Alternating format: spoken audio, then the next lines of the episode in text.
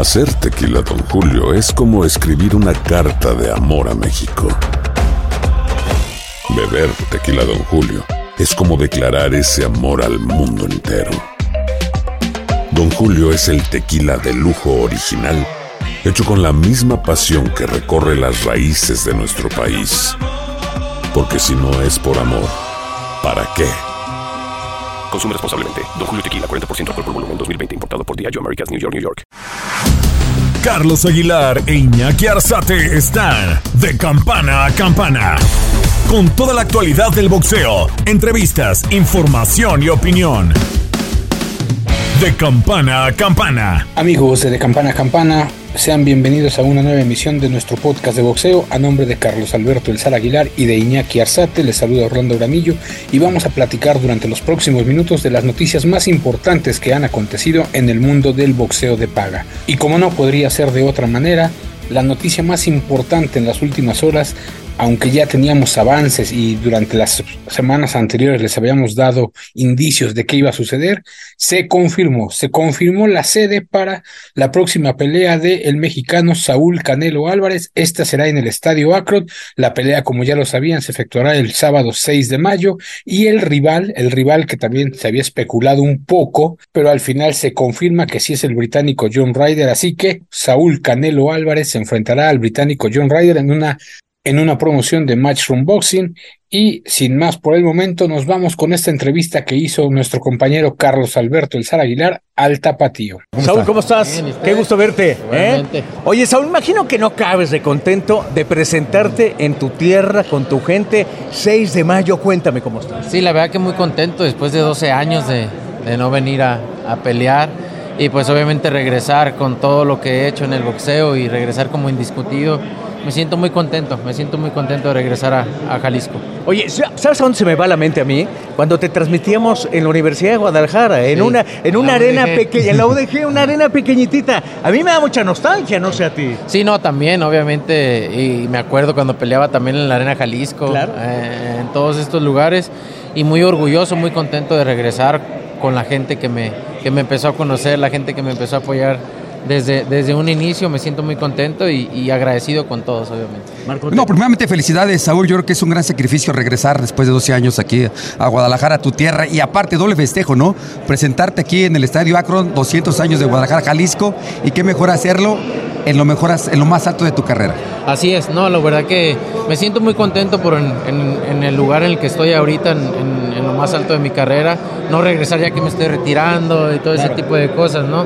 Entonces me siento muy contento poderle traer a la gente eh, este evento, esta pelea y, y que pueda disfrutar de, una- de- de- de- de peleas de esta magnitud y que tenga la oportunidad de, de ir a la gente que no puede ir a Estados Unidos, que tenga la oportunidad de, de ir y poderme ver aquí, aquí en México. La mano, ¿cómo está la mano? Cuenta. Muy bien, eh, muy bien. La verdad que empecé a hacer sparring ya la semana pasada y, y me siento muy bien, muy contento, muy motivado por eso, porque pues obviamente todavía teníamos la incertidumbre de, de cómo me iba a sentir en el sparring y me siento muy bien, bastante bien.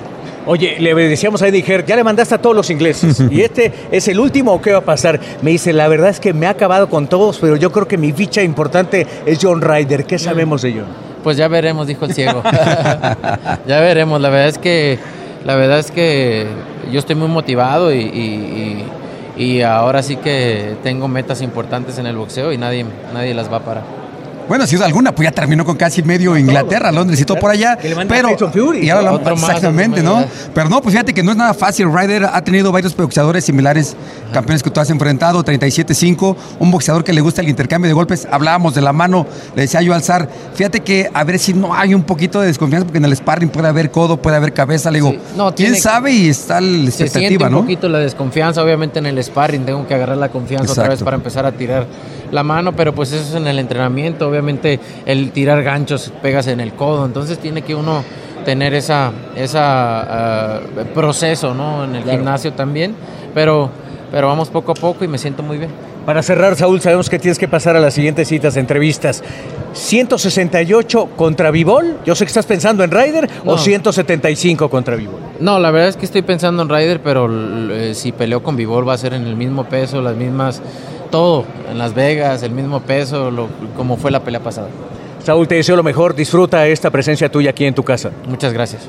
Lo mejor Éxito. siempre. Gracias, Saúl. Luego de 12 años, el Canelo Álvarez volverá a combatir en su tierra, pues la última vez lo hizo en la arena BFG y pues vamos a platicar y a desglosar un poquito de la información que, que se desarrolló. Los títulos en disputa, como bien lo saben, Canelo es el campeón indiscutido de las 168 libras y son los, los cetros que estarán expuestos.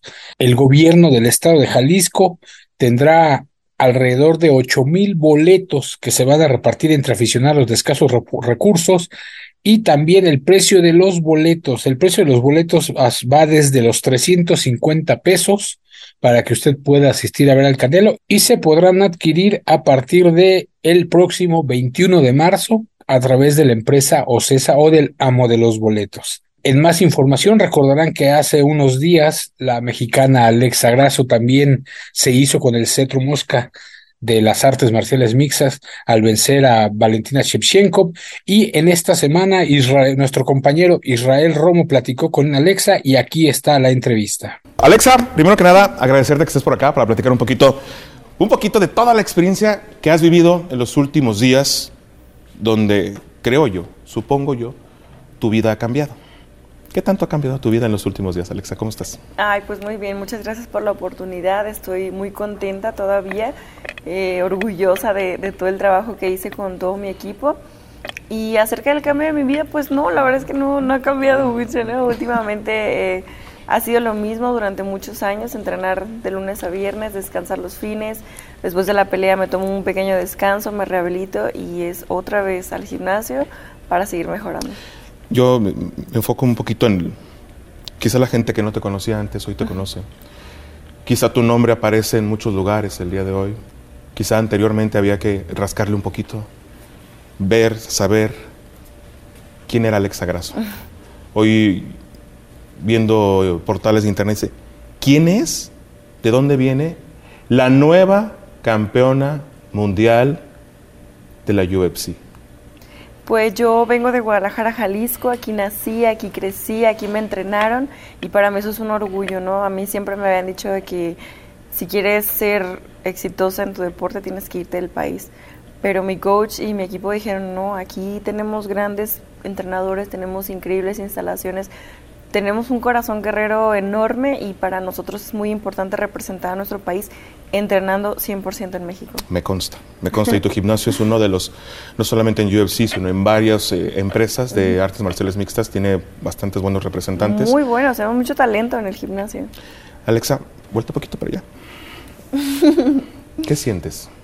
Ay, pues imagínate, yo abrazándolo todos los días, ¿no? Duermo con él prácticamente porque me costó mucho. Cuando yo empecé a entrenar eh, hace como 11, 12 años, eh, parecía imposible, ¿no? Parecía inalcanzable, parecía que algo eh, irreal, ¿no? De, uy, no, de, quedar en la historia de la UFC como campeona.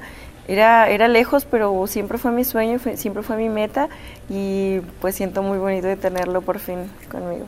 Tiene un valor económico, eso está claro, pero un valor que es incalculable es ese que tú me mencionas, el soñar, el prepararte, el arte de fregadazos, literalmente.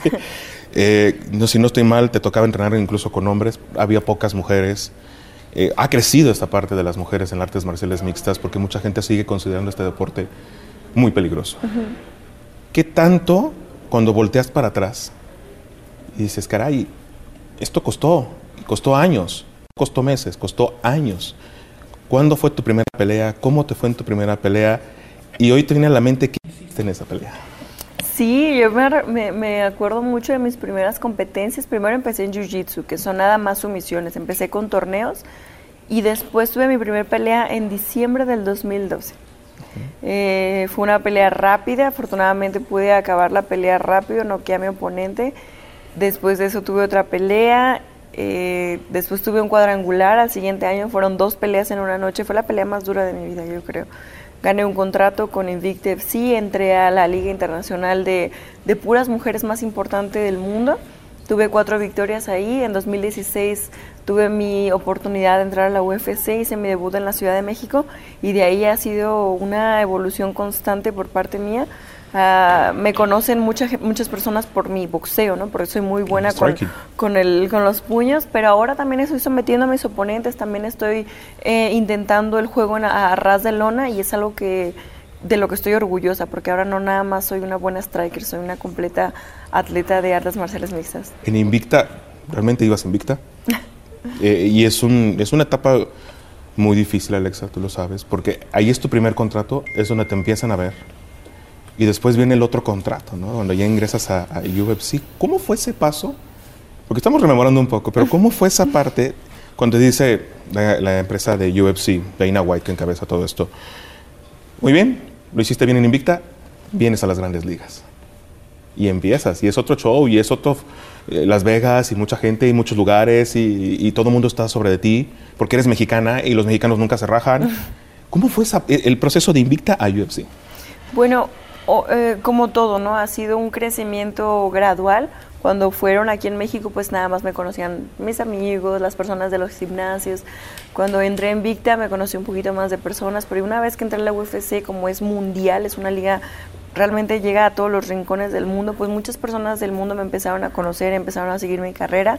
Eh, UFC siempre me ha dado la oportunidad de ser evento coestelar, también tuve ya mi primer evento estelar y eso habla mucho de la confianza que tienen en mí, de mi trabajo, de que siempre voy y dejo todo y ahora sí que me agarro con todo, con mis oponentes y eso les gusta mucho, entonces eh, pues ha sido gradual obviamente también siguen habiendo cosas nuevas que se agregan a mi vida. Ahora son más entrevistas, más, más, más personas a las que les gustaría conocer mi historia y yo poderla compartir. Y pues yo feliz, ¿no? Yo feliz de que conozcan todo, todo el trayecto que he llevado porque ha sido mucho, mucho trabajo. Hablemos de cuando te avisan que vas por un campeonato del mundo. No es fácil de digerir. ¿Qué sentimientos te pasaron por la mente? Porque ese es, es la parte importante, es el día importante de tu carrera. Que te Claro. acaban de avisar que te tienes que preparar. Porque, porque aparte no vas con, con cualquiera. Vas con una tal Valentina Shevchenko que desde el 2018 es campeona del mundo. Bueno, fue campeona del mundo. Pues cuando me cambié de categoría a las 125 libras, yo quería hacerlo perfecto. Y desde que mi primer pelea yo ya tenía la mira en ella. Mi primer pelea gané, entré al top 15. Mi segunda pelea gané, entré al top 10. Mi tercera pelea gané, entré al top 5. Tuve mi primer, la cuarta pelea, mi primer evento estelar. Y eso fue lo que me llevó a, a ganar la, la pelea para ser una contendiente al título. Y yo sabía, yo sabía que iba a llegar la oportunidad. Estaba cada entrenamiento sí era mi oponente, pero siempre veía más adelante, ¿no? Siempre decía, tengo que ganar perfecto para poder ser, ahora sí meterme en la filita, ¿no? De, de ser una, una de las que levantan la mano. Eh, después de esa pelea, que fue mi primer evento estelar dentro de la UFC que gané, gané súper bien. Como a los meses nos llegó una llamada, ¿no? De mi coach, me dijo, oye, tenemos la oportunidad de, de pelear por el título. Y le dije, ¿es en serio? Me dijo, sí. Y le dije, pues vamos a darle, claro que sí, obviamente. No, Voy lo, al baño. no lo titubeamos, no lo titubeamos ni un, ni un momento porque es una oportunidad muy importante que no puedes dejar pasar. toda tu vida. Obviamente yo quería eh, tener más peleas, un poquito más de experiencia, pero las oportunidades se presentan así, ¿no? Yo estaba lista, siempre me mantuve entrenando, siempre me mantuve en, en excelente forma física y creo que es cuando es muy importante que estés listo porque la vida es así, ¿no? Hay oportunidades que se presentan nada más una vez y si no las tomas, pues quién sabe qué pueda pasar. La tomamos y hoy soy la campeona O- Oye, ahí está. de las 125 libras. Platícame un poquito el tema cuando Valentina te empieza a atacar. Yo veo un codazo por ahí que te pasa cerquitita. codazo con giro, que son de los movimientos inesperados en las artes marciales mixtas, sorpresivos. Y ahí vas, y vas, y vas. Pero quiero que me platiques exactamente el momento cuando aprietas, cuando sientes que entra ese mataleón y dices, "Mm, mm, no te voy a soltar. Sí, pues mira, yo sabía que iba a ser una pelea dura, sabía que iba a ser una pelea difícil, es una eh, atleta muy inteligente, ¿no? Tiene muchas, muchas peleas, no nada más en MMA, antes también tuvo muchos campeonatos de, de, de Muay Thai y de kickboxing, lo que lo hace, eh, ahora sí que las horas de vuelo, ¿no? Que uno tiene en la experiencia a la hora de, combatir. Pero yo sabía que podía ganar esa pelea, la verdad es que yo sabía que podía ganar. eh, en el cuarto round yo ya estaba conectando, estaba entrando más, todo el tiempo fui para adelante, siempre yo fui para adelante, fui a buscar la pelea y con estas ganas y esta, este fuego, ¿no? De, querer llevarme el tercer cinturón a México. Yo no podía regresar a México sin ese cinturón porque ya otros dos mexicanos lo habían ganado. Dije, no, yo no voy a regresar si no con, con el cinturón en, en las manos. Eh, yo sabía que iba a girar con esa patada, fue un movimiento, digo, muchas técnicas las entrenamos para poder llegar a, concretar y finalizar la pelea, pero en especial esa fue una de ellas. Yo sabía que ella giraba, siempre que uno iba hacia adelante, ella siempre giraba para contraatacar con la patada y a todas las había conectado. Eh, la única diferencia que yo hice que fue acercarme un poco más y caminar un poquito hacia mi derecha para que en cuanto ella girara yo pudiera tomar su cintura, brincar a su espalda y en cuanto metí el batallón dije, ya gané. Aquí es solamente cuestión de contar hasta que el referee nos, nos separe. Cuando tapé a ella, yo veo tu cara de... respiro, lo sé, pero no es el mismo sentimiento que cuando escuchas al, al announcer decir la nueva campeona del mundo Alexa Graso. ¿Qué, sentiste? ¿Qué sentiste al ver a la gente, no sé, correr tu nombre, ver banderas de México, mm. que te están poniendo el cinturón?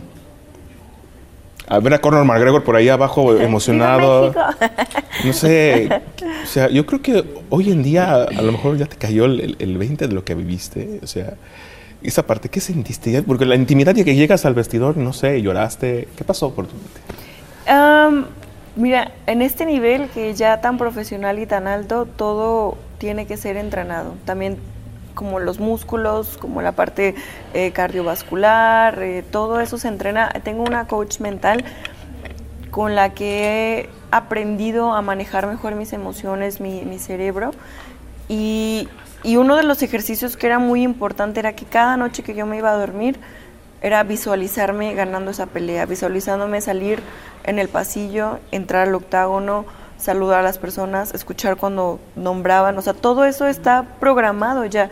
Y, y, en la visualización que yo siempre tuve en mi cabeza fue exactamente así, ¿no? Yo escuchando cuando me decían que era campeona, tendiendo el cinturón, y, y a veces hasta digo, hasta yo le dije al, comentarista, por favor, dime que no estoy soñando, porque era tan igual a la visualización que yo siempre tuve, o sea, de verdad era hasta mágico. Yo dije, wow, o sea, sí, o sea, no estoy soñando, porque así tal cual como pasó, así lo entrené y lo visualicé y lo, y lo programé en mi cabeza para que pasara.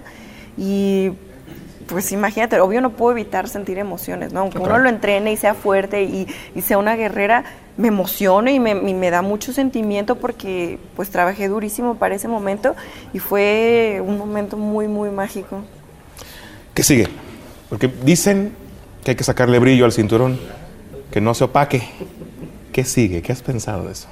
Pues ahora sé que tengo una responsabilidad todavía más grande, ¿no? Justo vi la pelea de Creed el fin de semana y escuché cuando el coach le decía a su alumno de que entre más alto llegues, más difícil se va a poner. Y yo cuando tuve mi preparación dije, ay, querer ser campeón está duro, ¿no? O sea, está, está pesado, es fuerte, es, es una... Tienes que tener una voluntad inquebrantable, pero el ser campeona creo que es todavía más, porque todas van a querer quitarme el cinturón, así como yo deseaba quitarlo a Valentina. Entonces, lo que sigue para mí es ser una atleta todavía más disciplinada, más responsable, más fuerte, más técnica, con muchas más eh, armas a mi favor para poder ganarle a cualquiera.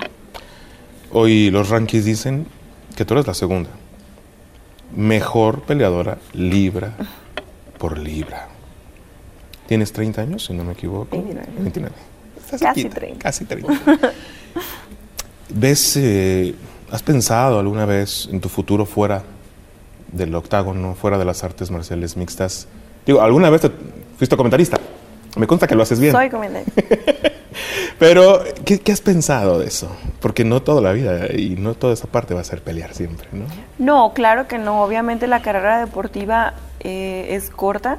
El alto rendimiento exige mucho, pero muchísimo, tanto mental como, como físicamente, ¿no? Las articulaciones no me van a durar para toda la vida, desgraciadamente.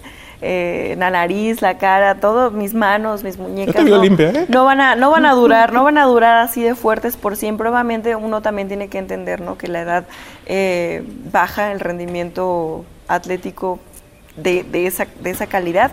Pero sí, a mí me encanta trabajar de, de comentarista y obviamente es algo que tengo planeado hacer para después porque es algo que me gusta y qué mejor manera de poder yo expresar algo que amo tanto para compartirlo con las personas que ven el deporte y poder explicarles lo que viven los atletas, cómo lo sienten los atletas, lo que, lo que cada atleta, porque cada vida y cada persona es, es una historia diferente y cada persona pelea por cosas distintas. Entonces, para mí es muy bonito poder estudiar bien a los atletas y poder expresarles a las personas lo que uno quiere representar a la hora de subirse a, a pelear.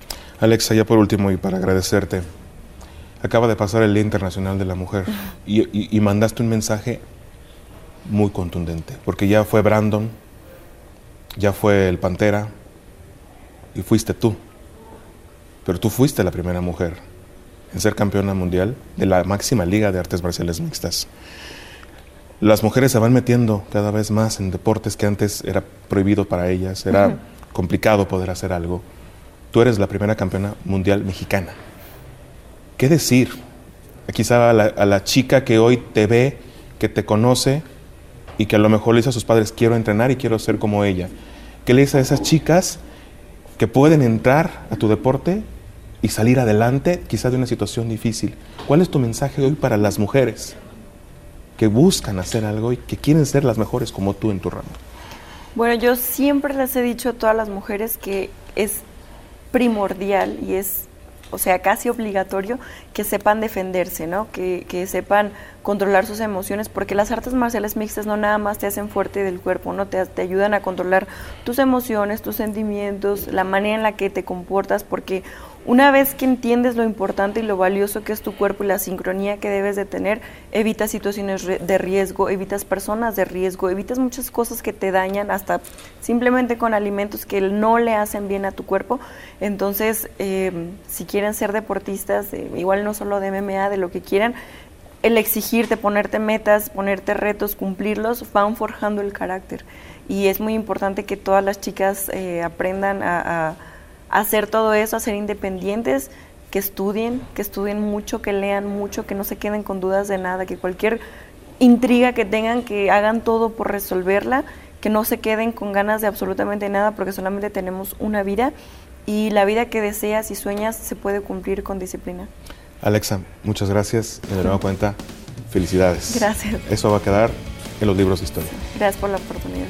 Sin más por el momento, amigos de De Campana a Campana, nos despedimos, no sin antes anunciarles que la próxima semana tendremos mucho boxeo, boxeo femenil, boxeo de guantes rosas para la próxima semana, así como los resultados más importantes que se den alrededor del mundo y de los deportes de contacto.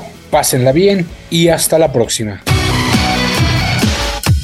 Esto fue campana a campana y de esquina a esquina. Los invitamos a suscribirse y a estar pendientes a nuestro siguiente episodio todos los jueves en su plataforma favorita y en UFO. La campana ha sonado. Los 12 rounds han finalizado. De campana a campana, con toda la actualidad del boxeo, entrevistas, información y opinión. Carlos Aguilar e Iñaki Arzate regresarán en el siguiente episodio. Aloha mamá. Sorry por responder hasta ahora. Estuve toda la tarde con mi unidad arreglando un helicóptero Black Hawk. Hawái es increíble. Luego te cuento más. Te quiero. Be All You Can Be, visitando goarmy.com diagonal español.